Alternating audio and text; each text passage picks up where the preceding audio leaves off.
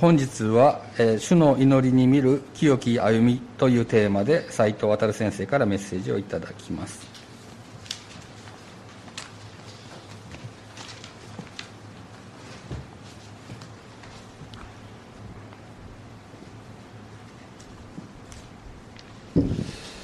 おはようございます。これとってもよろしいんですかね。今日はそのいただいた透明のそれを忘れちゃいました。玄関に置いてあったんですけどね。玄関に置いても持ってこなかった。ら何もならないです。ですからちょっとあの水上さんにもあの一列下がった方がより安全じゃないでしょうかって、まあ、そんな勧めをいたしました、えー、昨年は祈られましたようにね。本当にこうコロナに始まり、えー、コロナで終わるっていうんだったらいいんですけどもなお深刻な時をこう今迎えておるわけです、えー、ですから私は、えー、まあ、お風呂に入ってでその時にいつも思うんですがあの主の祈りを捧げるんですね。ああ今日一日守られたと思って、えー、捧げる、えただそういう中にもねさあどうなんだろうか、えー、2週間前に遡らないと、さあ明日は大丈夫かなというそれがありますから。で2週間前何をしてただろうかっていうことでちょっと日記帳をこう見ますとねあこれだとどこへも出てないから大丈夫じゃないかなということで一安心したり、えー、時にはいや出かけたけども大丈夫だったかなっていうようなそういう心配があったりして大変、え、心を騒がせられたこの昨年でありますしまた今年もそのような中にあります。でそういう中で私はあのお風呂に浸かりながらね、えー、大変不経験なあれですけどもそこで主の祈りを祈り。そして改めてこの主の祈りの一つ一つをこうかみしめるわけです、えー、ですから私は、えー、そういう中で何か心にですねあの主の祈りっていうのが非常に残りましてね、えー、それが今回、えー、思いもしないような、えー、新年正会でのご用するようにということをいただきました。で改めてお祈りをしておりました時に、えー、再びこの主の祈りっていうのが私の心の中に、えー、伴ってまいりました。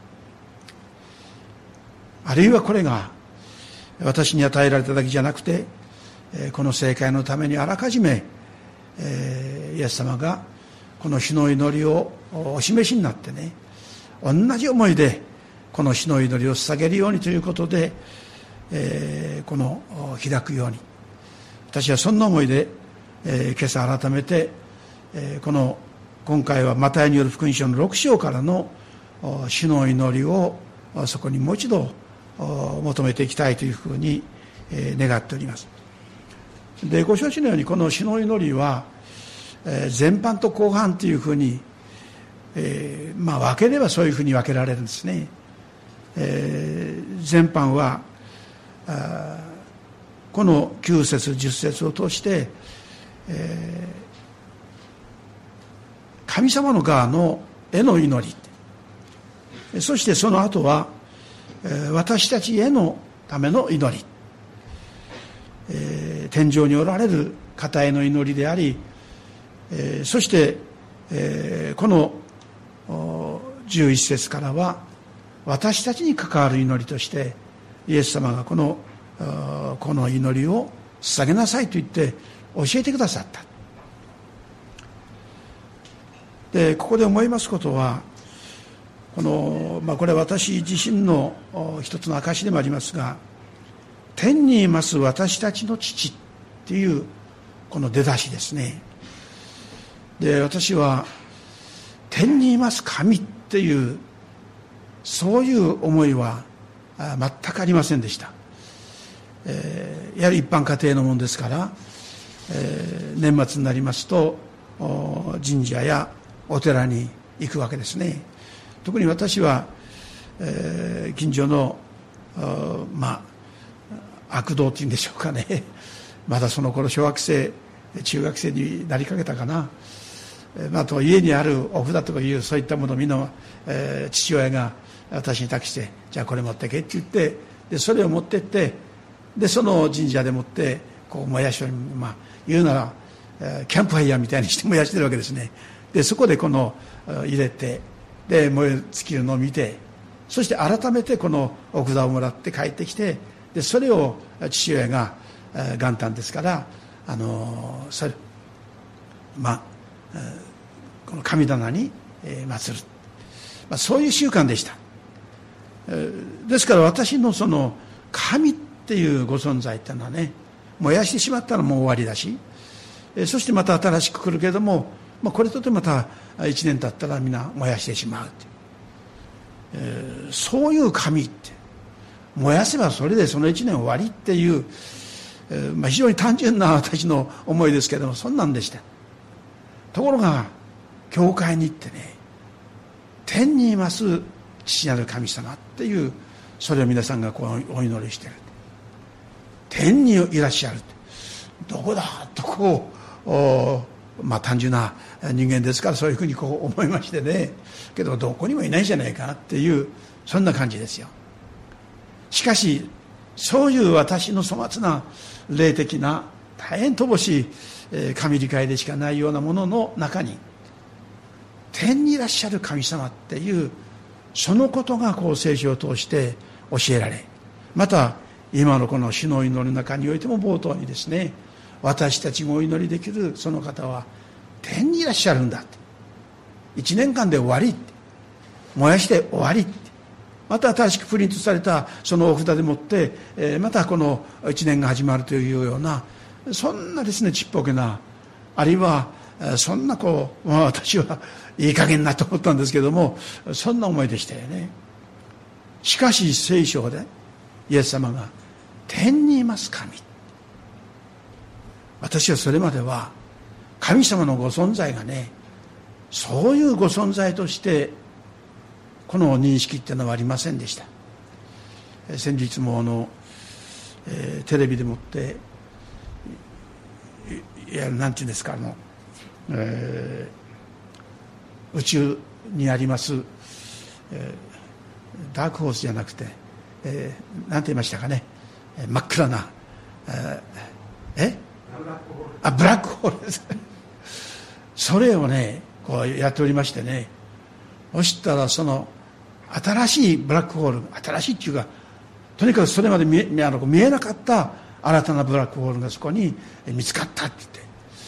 言って。でそれ見てもですねどこにブラックホールがあるんだろうかなって。周りがちょっと明るいだけで。そしてその奥の方に何かあるらしいっていうことぐらいしか理解のない私にはそれしかないんですね。けどそのブラックホールを見つけたっていうことが非常に科学者たちにとって大きなあの問題課題って。実はそれがねいくつもあるっていうんですね。天っていう中に私たちが知ってるのはまあ400このキロ500キロぐらいでしょうかの今人工衛星がずっと動いております。そしてそこから、えー、この発信して私たちは自動車でね今ナビとかなんか使っておりますけども。この大宇宙の底から言うならばほんのわずかしか行ってない先月まで到達したと言ってもそれはもう宇宙の中において太陽系の中においてほんのわずかあの数ミリと言ってもいいぐらいの距離でしかないわけなんですね。けどもしかし私たち人間にとっては未知の世界でありますしそしてそれはもう果てしなくあの私たちの人知の中においてもっとこの行こうということでもって今今度は中国が月の裏側にまでですねそれをこの発信してそしてやってらっしゃるということでありますけれども私たちが見て見てるのはほんの小さな狭い範囲けども天にいらっしゃるこの方はね新たに発見したブラックホールがどうのこうのじゃないってそれらの全部を包括なさってお作りなさった方なんだなと。ですから私はそのテレビを見ながらね一体神様がお作りなさったっていうのはどっからどこまでなんだろうかと。どうしてもそういう物理的にこう考えてしまいますからそんなふうに思っちゃうんですけどね。しかしそんなちっぽけな知恵の中で理解できるような範囲ではない。それこそ私たちの日常の言葉で使うならば無限っていう中において神様はそのほんの少しのことを私たちにこの明かしされてる。そういうお方を私たちはねイエス様が教えてくださったその冒頭においてその天にいらっしゃる方そういう神っていうことをここでこの教えてくださってるって。なんと雄大なそしてまた未知の世界ではあるけどもしかしながらなんと厳かな素晴らしい方を私はそこに見出しただろうかとこの思うんですね。ですから私の生活の中において教会に行くようになってそして父なる神天にいらっしゃる父なる神って。天っていうんですからまあ随分と果てしなくそそれは無限ですけども。しかしその方が私たちの日常用語で使えるような父なる神として私たちのうちにそのご存在をお示しくださった。そういう方を今私たちはね天にいらっしゃる父なる神様って言ってイエス様が教えてくださったその祈りを祈ることができるっていうこの幸せ幸いということをこう思うんですね。私は教会に行ってもあの皆さんがお祈りをしているその祈りを聞くだけで、えー、長い祈りだなと思ったり短くてほっとしたり、えー、その程度の祈りに対しての理解でしかなかった。ところがある時にあの祈りましょうって言われてですね、えーまあ、その時は順番ですからとうとう私にまで回ってきてそして、えー、初めてお祈りをしましたけどもいまだに何を祈ったか分かりません。ただ後日になって分かった一つのことはねその時に私も初めてイエス様って言って自分の言葉でお祈りをしたんです。申し上げて何を祈ったか分かりません。けども後になって分かってきたことはその時にイエス様って言ってこの天にいらっしゃるこの方に親しく父なる神としてお呼びすることができるような関係において祈れたと同時にこれはだいぶ経ってからの私のあの実感なんです。証なんですけどね。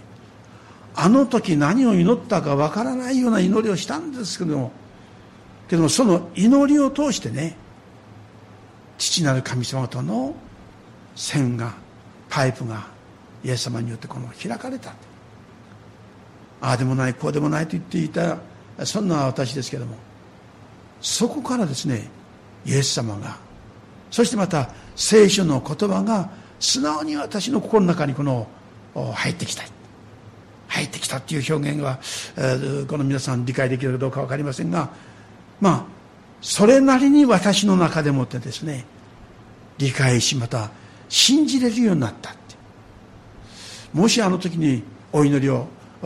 いや私は嫌だって言ってしてなかったらどうなんだろうかなと。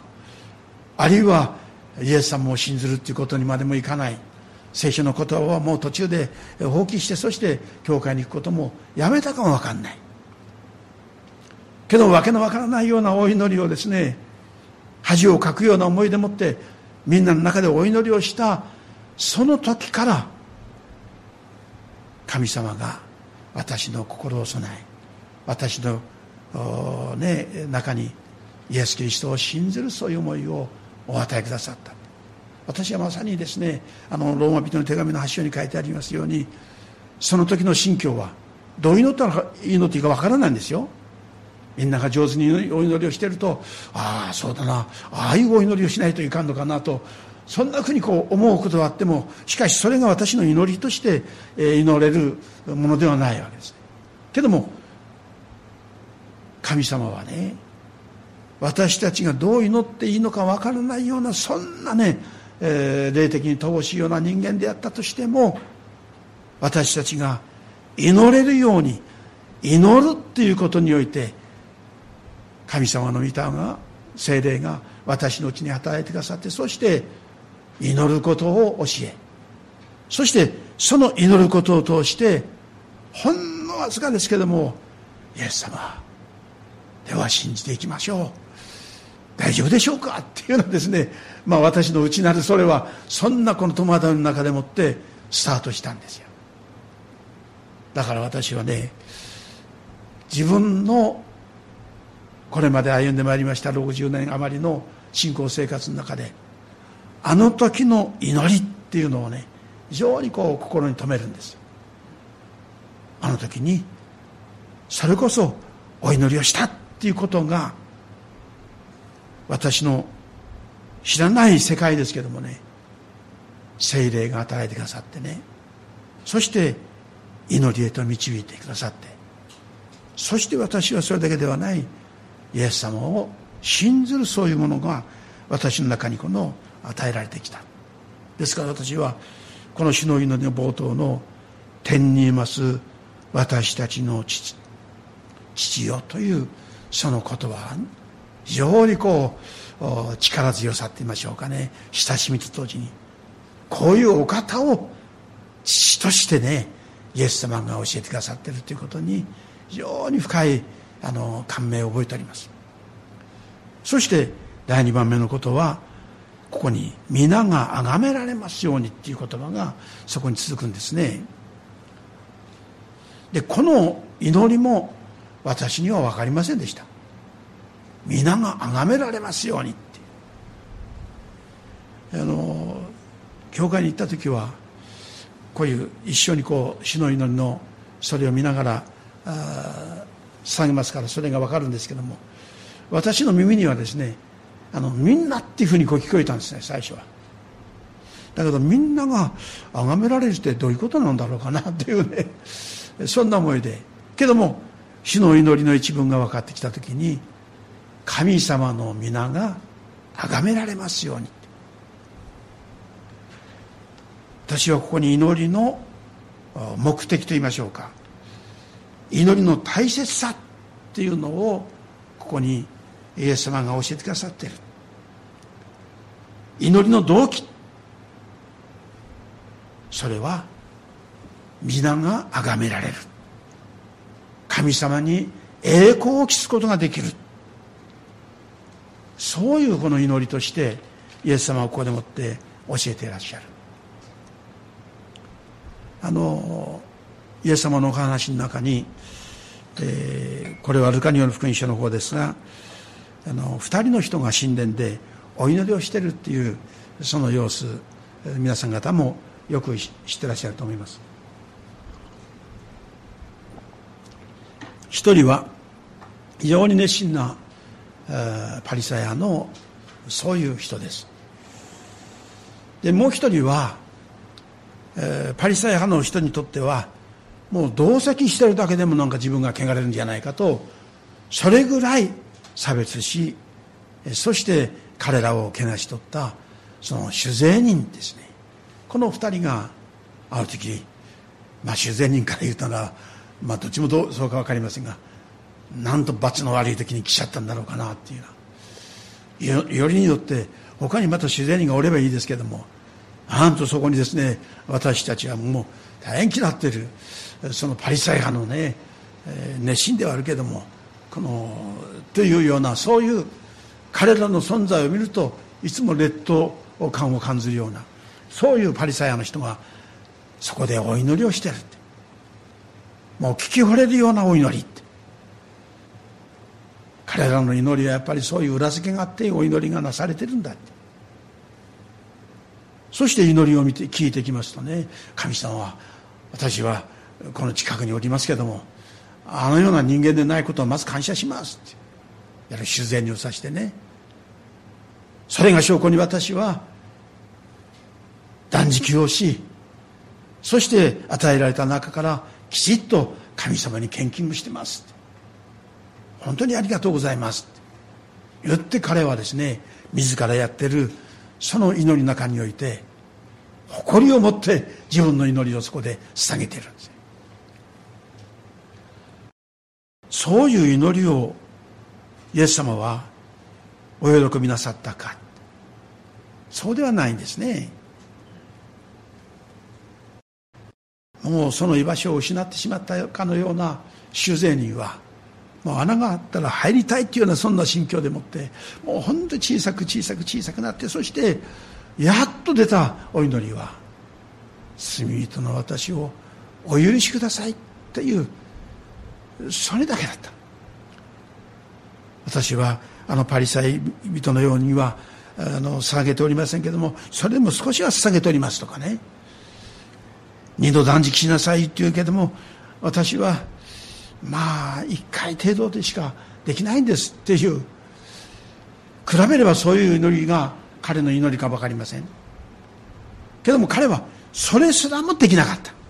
言ってもいいですよ。そして彼はただ一言この罪人の私をお許しくださいという祈りだった。で私はこのイエス様のお話を改めて読んだ時にですね実はあの沢村五郎という当時私どもが進学生として学んでおりました時の校長としておられたその沢村校長がやがて私たちは神様の前に立つ。そしてその立たされた時に私がそこで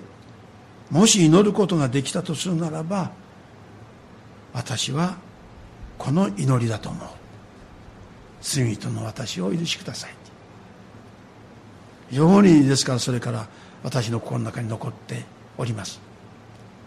あれもしたこれもした。私は牧師としてこれまでやってまいりましたっていうようなそんなのも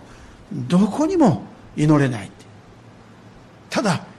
この自然人と同じようにね神様の前に立たされた自分はどうぞ罪人の私をお許しくださいっていうその祈りでしかないっていうことに本当だな。それは今もそう思いますよ。パリサイ人は自分の実績を誇りとしてそれを祈りました。しかし自然にはそうではない。しかしイエス様が私たちに求めていらっしゃるところの祈りはこの主税人の祈り。天にいます父なる神様と祈りながらあれもしましたこれもした。私は何年信仰生活を歩んでまいりました？というようなもうそんなことはお首にも出せない出せる資格もない。ただ祈れたことは罪人の私をお許しください。っていうこの一番。それが全てだろうっていうことをこの沢村先生はご自分の証の中でもっておっしゃったことが非常に私の中に残りそしてまたイエス様も父なる神様が喜んでその祈りを聞きなさった祈りはあれもしましたこれもしましたというような誇らしげに乗ったパリサイ人の祈りではなくしてその一言しか祈れなかった酒税人の祈りこそ神はそれを義とされたって神はその祈りを一番の喜びとしてこのお受けなさったそれが皆が崇められるっていうことではないでしょうかね。私たちが良い行いをすることを通してそれは良い証になりますからそれをもうこの皆が崇められるところの一つの要因となるでしょうけれどもしかし一番神様が求めまた私たちを通して栄光を表しなさるっていうのは本当に罪人の自分っていうものをそこで見出し。それを正直にありのままに主の前に祈る。それこそが神が私たちに求めてらっしゃるところの祈りだですから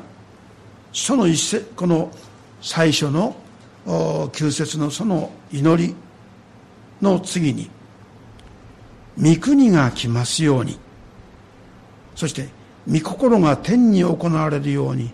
地でも行われますように、えー、私たちはイエス様のお祈りの中において私たちにこう祈りなさいという祈りの一文に御国が来ますように。栄光を持ちなさったそのお方の国がそれこそ一日も早く成就されますように御国が来ますようにイエス様の再臨ということもそこに、えー、お教えくださってるわけですね。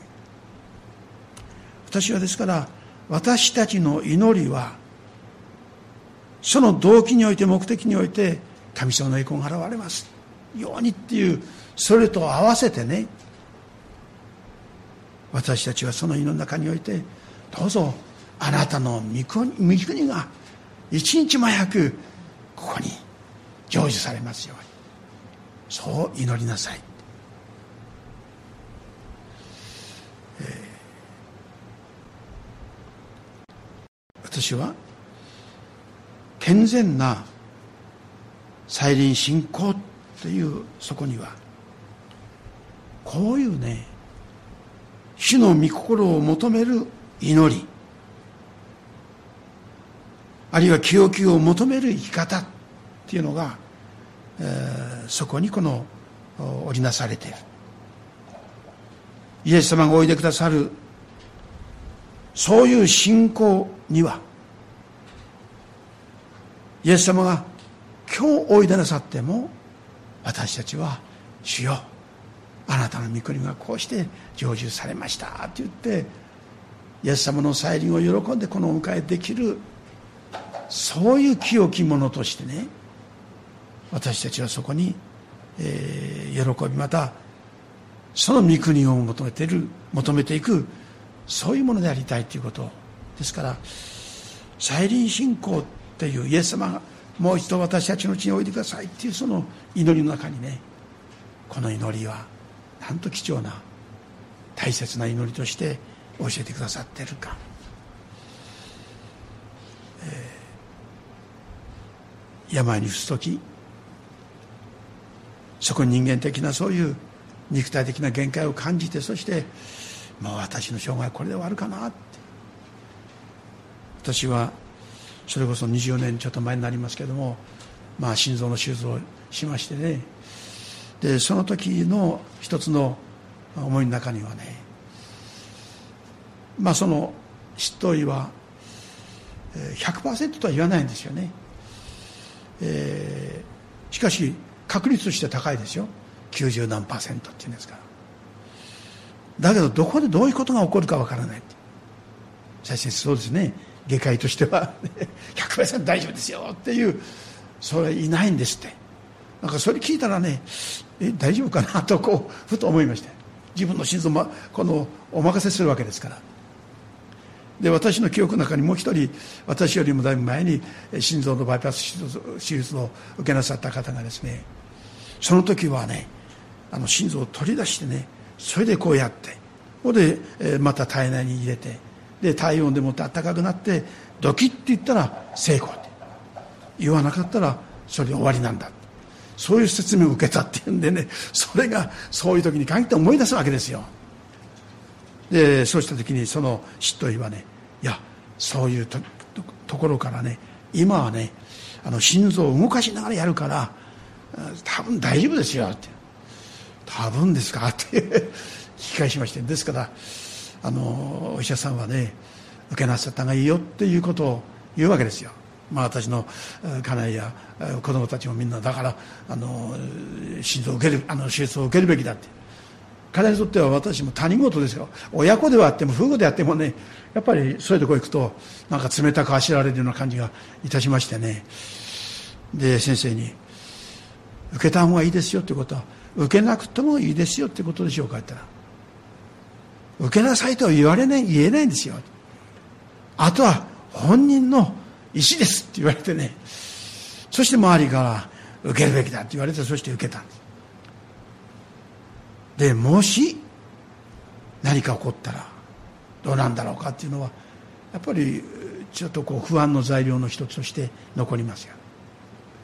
で私の親しくしております牧師の一人から「斎藤さんな遺言を書いといた方がいい」って。それから私はザルスにですねずっと自分の遺言を書いたんですね。そしてあとはそれパスワード入れないとね開けないですから書いても意味がないわけ。ですパスワード知ってるのは私しかおりませんからね。まあ後で考えたらそういうことだなと思ったんですがそれでも一応書いたんですよ。で式次第もずっと書いてね。誰があの詩式をする。どういう歌を歌う。どどういうあの賛美歌を歌うとかなんかそういうね、えー、ことを書いてそしてザウルスの中に今でも入ってるんですよ、入れてあるんですね。でそういうこともしましたけどもね。何かがあってもし私が召されることがあったらどうなんだろうか。その時に合わせを持ったことはやっぱり主の祈りなんですよ。御国が来ますようにっていうことは神様の前に自分が本当本当に立つことができるようにっていうそういう祈りでもあるわけですから。ですからどうぞこの私がどんなことがあってでもあなたに前に最終的には立つことができるように私をどうぞお守りください。そして御心が天に行われるように地でも行われますように。主の祈りに関わる一つのエピソードですけれどもあの笹尾哲三郎というねまあ私にとっても歴史上の人のようなそういう存在ですよ。昔終夜聖会が行われて申し上げた沢村五郎とか小島一介とかそういう先生方の説教を説教を聞くとこの笹尾先生のこの証がよくそこにありましてね、教えられました。先生は若い時代に将来日本に新たな事業を起こそうとしてあの実用化を目指して、えー、渡米なさった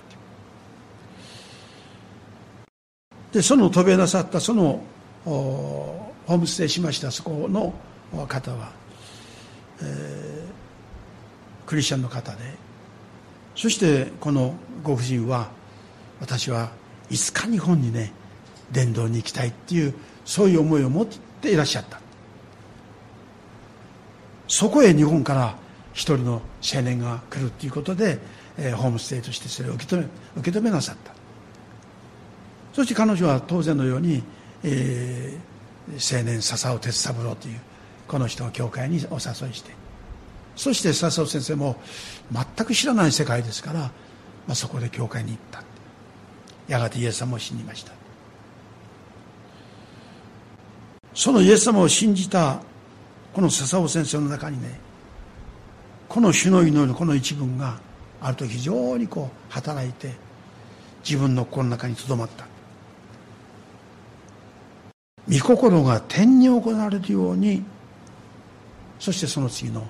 地でも行われますように。御心が天で行われますようにというのは素直にお祈りできた。ところが先生の心の中に一つの光が入ってきて地でも行われますようにっていう。この祈りを捧げようとしたら祈りが詰まってしまった。先生にとってこの地っていうのはねこの地上の全てに神様の栄光が表されるそういう御心がなされるようにっていうそういう捉え方でもいいわけですよ。ところがその時の青年笹尾哲三郎の心の中にはそれはお前だって。その地こそお前だ。天に神様の御心が行われるように笹尾哲三郎のうちに神様の御心が行われますように。そこから先生は主の祈りができなくなってしまった。そこまでは祈るけどもそのこの箇所からもし神様がね分かり間違って笹尾鉄三郎よ。私の御心が私の心がお前になされるようにとなったらどうなんだろうかって。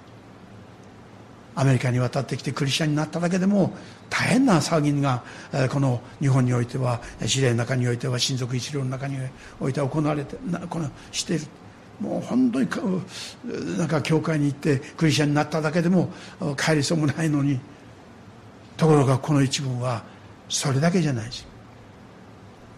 そこで神様に全てを捧げするっていうのが地でも行われますよ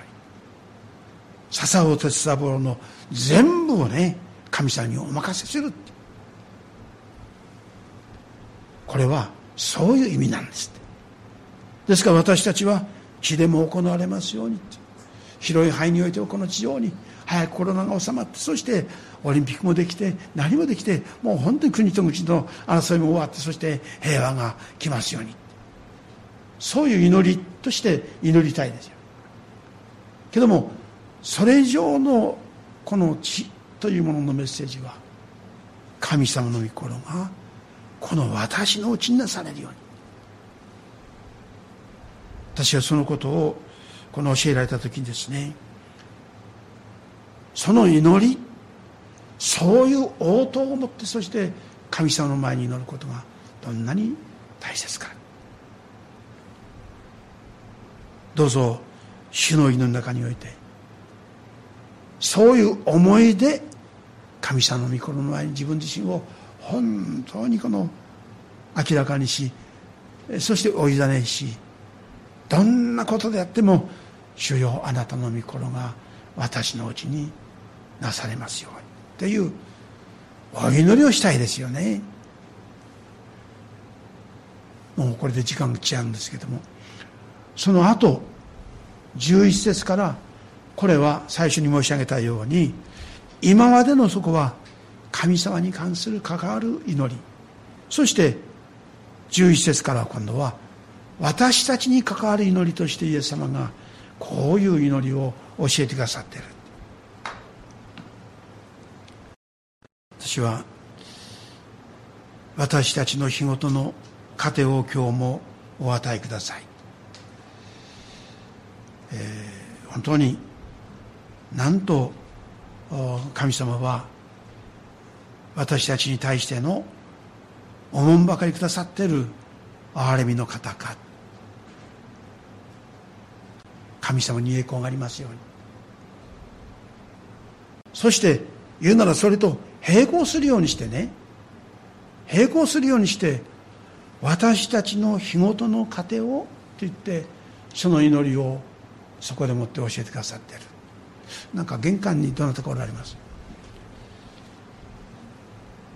これは日常の生活の問題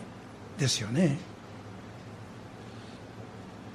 いやこの祈りの中において自分にかかるようなそれはもう遠慮した方がいいんじゃないか。って今までの全般のことを思うとなんかそこで自分のね日常の生活それこそ日ごとのパン主よどうぞ。明日はなんとか食べるものをって言ってですねお祈りをする。けどもそれでいいんだって。言うならば並列の中でね神様に栄光が表されるということと並列の中でもってイエス様は私たちの毎日の生活のためにこの糧をお与えくださるようにと祈りなさいとおっしゃってるんですね、えー、私はあのもう10年になりますが、えー、大阪の大阪城ホールでもって、えー、フランクリン・グラーム先生を迎えしてのフェスティバルが行われました。あるいは皆さん方もそこに行かれたかと思います。私はその前にはプサンにおいてのそのフランクリン先生を迎えてのそこに、えー、その時はユン先生向こうにおられてそれで私たちを案内してくださったんですけども参りましてね。でフランクリン先生とはその前にオーストラリアのパースっていうところでもって、えー、それがあるからということで日本から何人かの人と一緒に、えー、参りましてね。それまではクルセイドっていう名前で、えー、お父さんのビリ・グランっていう方はあの同じように、えー、この大阪でもありました。東京の後楽園でもありました。ところがやっぱり時代ですよね。やっぱりクルセイドとなるとですねやっぱりそういうかかる被害を受けなさったね十字軍でもってもうえらい目にあったそういう国がありますからもうクルセイドということをやめてフェスティバルってあなるほどな今の時代においての一つの知恵だなと思いましたよ。で日本においてもあのフランクリン・グラハム、えー、フェスティバルっていうことで、えー、やりました。でそこでもってねこのフランクリンという先生は、まあ、若い時代にも、まあ、苦労なさった、えー、ビリグラムの後継者として後を継ぐっていうことでみんな嘱望されていました。それがプレッシャーだったんでしょうね。とんでもない道行っちゃった、まあ、ご自分の本の中にも、えー、それでお会いした時にもご自分の証として、えー、聞かせてくれましたけどもね。あの時は自分も私もね役いわゆるあの役に走った。そういう薬に自分の弱さをね持っていったことがありますって。正直にねおっしゃっておられた。ええー、だから私は彼も悩んだんでしょうけどもね。けどビリ・グラム先生も悩んだんではないだろうか。その家族もそうじゃないか。ってもう世界たるそういう名だたるこの著名な説教家でね、えー、そういう方ですから。そのビリ・グラムはね大勢の人に語っても自分の息子を導けないじゃないかっていう非難されたらもうそれその通りですよね。ですから先生自身も随分と悩,、ま、悩んだことでしょう。でそういう中からあのフランクリン、先生はあの時ボッピアスという、この方私は新学生の頃に大阪のフェスティバルホールでねあの大きなクルセードがあった。その時はまだクルセードでこの先生はそういう働きと一緒にワールドビジョンというねそういう働きもなさってそれでフランクリン先生をしばらく預かってねその働きに加えてそして、えー、世界の各地の貧しいところに一緒に行ってねその救援の働きをした。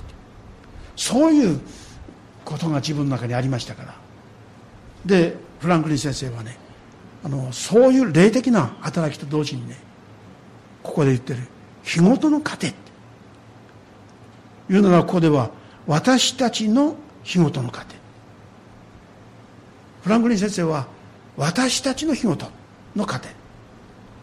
特別なあるいは特定の人にだけそれが向くんじゃなくてね福音を伝えるっていうことの中にはイエス様は私たちの日ごとの糧のためのそういう祈りをそこで、えー、捧げるように。サマリタンパースっていうそういう働きをこの起こしなさった。最近あのテレビのコマーシャルでもサマリタンパースの募金活動のそれがあ日本でもあのこういう紹介があるんだなと思って見ましたけどもねワールドビジョンとかそれでもやっておりますが。で私はその改めてそのサマリタンパースの働きをそれはあの東日本震災のそのことが起こりました、えー、2010年ですか。でその時に、えー、そのビリグラム伝道団の方から、えーまあ、大阪でフェスティバルやってで間もない、えー、そういう私たちに一つの呼びかけがあった。それは東日本の人たちのために救援物資を送るから日本の教会としてあなた方がまとめてくれっていうそういう要請だった。ところがスケールが違うんですよ。言ってきたことはねジャンボあの一機をに積んでそして日本に送る。それが花であるのかあるいはもう仙台はダメでしたから送るっていうそういうことを聞いて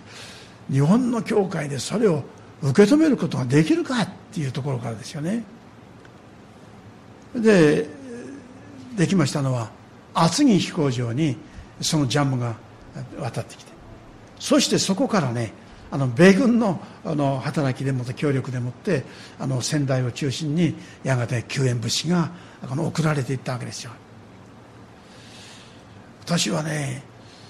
サマリタンパースっていうこの働きを改めてそこでもってこういう大きな働きをするんだな。しかも起きて1か月ぐらいでそういうことがですねもう進んでもうこっちはもう週1回集まって自治会行きたいってどうのこうのじゃないですよね。もう毎日でも集まってどうするか対応しないとならんじゃないかと思うぐらいのそういうあの救援ですからもう一日も早くっていうのがそのフランクリンあるいはビリ・グラム伝道団の気持ちなんでしょうがそれにもう対応しきれなかったんですね。しかし見てますとねそういう救援物資だけではない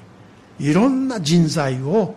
長期にわたって仙台を中心にそこに派遣してそういう働きをしている。ですから霊的な働きと同時に彼はそういう物質的な面においてもねそれこそ私たちの日ごとの糧をお与えください。まさにその祈りをそのビリグラム伝道団として身をもって私たちの前に、えー、この証しされたなと今も深く思いますよ。しかも長期にわたってです。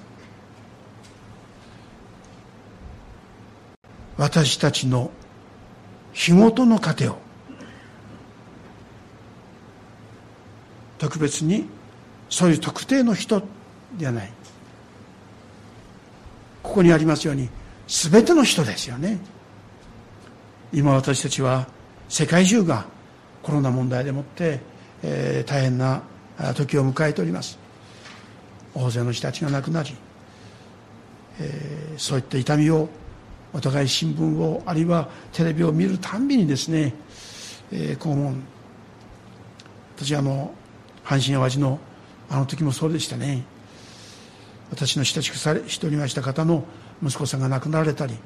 あるいは西部教会のねあの広瀬さんのご主人が亡くなられたりということで知っている方も何人かあの子供さんたちを含めて亡くなりました。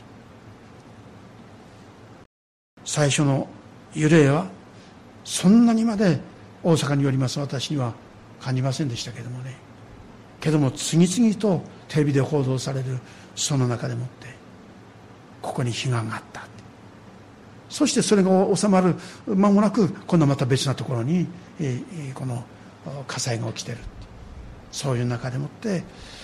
見放されたかのように亡くなった方も大勢いらっしゃるんですね。そこにおるのに助けられない。そういう痛みを特に、えー、この阪神・淡路の時の皆さん方もここでそういう経験をなさったと思います。その後今度は東日本においてのそういうことでしょう。その後天災とも言われておりますしそこには半分非常に人災的なそれもあるだろうと言われますがそういうことが次々と起きてきている。ですから私は改めてね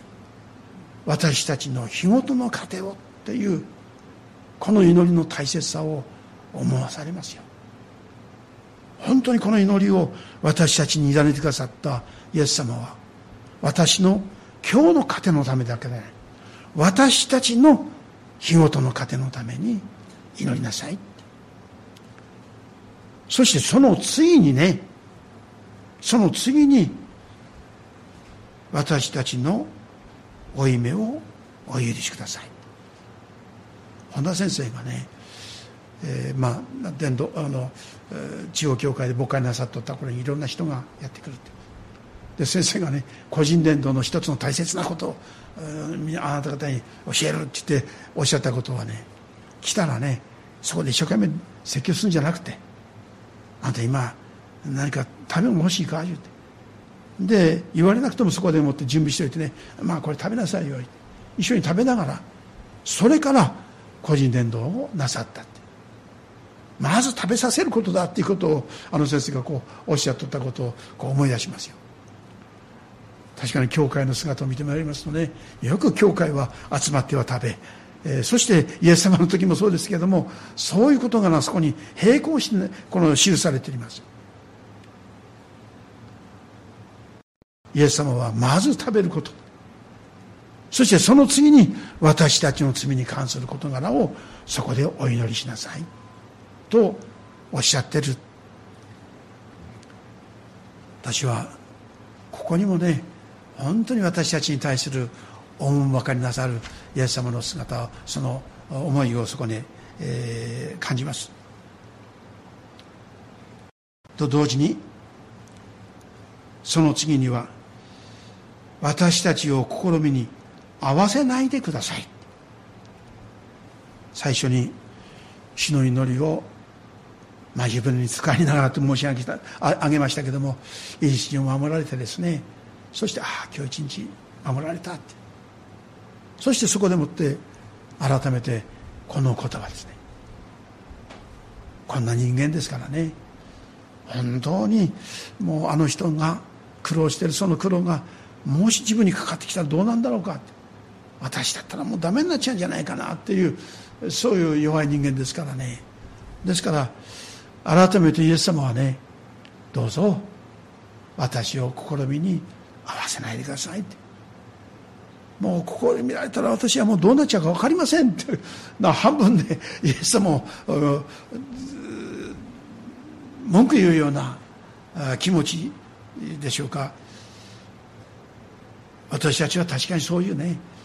本当にあの人が受けたいや私はまあもう大丈夫だっていうような言える人は素晴らしいと思いますよ。けどもその人が受けなさった試みをもし私に向けられたならば私はもうとこう思うんですね。あのここでもね、えー、賛美の奉仕に明石と一緒にこの、えー、してくれた小早川由紀子っていう、えー、彼女ですけども。私は一回限りの手術でしたけどもね彼女は何回も何回もやるんですよ。本当にこの細い体がもう私のもうもうちょっとこうこ取ってつけてあげたいと思うようなそんなですからそんな思いでしたよね。けども彼女はねそういう中でねそれこそなんで私がこんな目に遭うんですかっていう祈り彼彼女が聞いたことがないんですそれを受け止めながら。そして彼女もまたこの祈りを捧げたでしょうね。けれどもまた次の新たな試みが私ではなくして彼女に向けられていくっていうそこにもう痛みを感じましたけどもね正直言ってね。しかし彼女はねそういう中で試みを試みとして受け止めながら神様が私を今日生かしてくださってるっていうことに新たな恵みを感じながら行くわけですよ。あの時はもう先生終わりですって言って電話がかかってきて宇治まで行ったんですね。そしたら立つこともできない座ることも横になることもできない。もう水がお腹に溜まってそしてもう肌はそして目はもう横断でやられてもう真っ黄色でしたからね。だから今年は桜を見たいと思っても先生ダメだと思いますっていうそんなんでしたよ。そしてそこでまあなんとかお祈りをしましてね。その後に今度はご主人の肝臓を移植するなんか最初はそれができなかった。で母親の肝臓を移植してで来たんですけどもそこからはダメだったんですね。ところがその彼のその肝臓移植してからねまるでこれ本人どどっちが本人なのっていうぐらいに、まあ、彼女はあの、ね、スマホに入れておりますからもうおばあさんもおばあさん本当にそんな状態だった。けども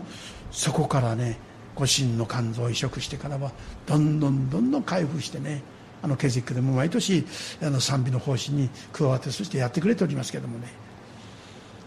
心に今日においては打ち勝ってね。そして文句つけるのではなくて本当にその今生かされてる生きてる。そういう動機がありますからあの毎月、えー、淀川キリスト教病院のホスピス病棟に行ってそして賛美の奉仕をする。彼女があの時言っておりました。今日お会いしてきた人はね来月おるかどうか分かんない。だから今日精一杯私は賛美で奉仕したいと思って行ってるんですっていうことでした。やはりバーションホスピス等ですからやはり来月まで命が持たなくて亡くなったっていう現実があるわけです。ですから今日精一杯行く。そういう心の中においてもね今自分が生かされてるっていうそのことの中において今日生きていこう。今日証ししていこう。今日皆が崇められるように自分の全部の存在を通して表していこうっていうのが彼女のその信仰姿勢としていつもこの教えられております。同時に私たちを試みに合わせないでそして悪からお救いください。こういう祈りを許されてるっていうことを本当に感謝しながら今日もこの祈りを祈りとしてねこの中にメッセージとして与えられている主の祈りから来る清き生活を私たちは歩ませていただきたいとこの願うんですね。お祈りいたしましょう。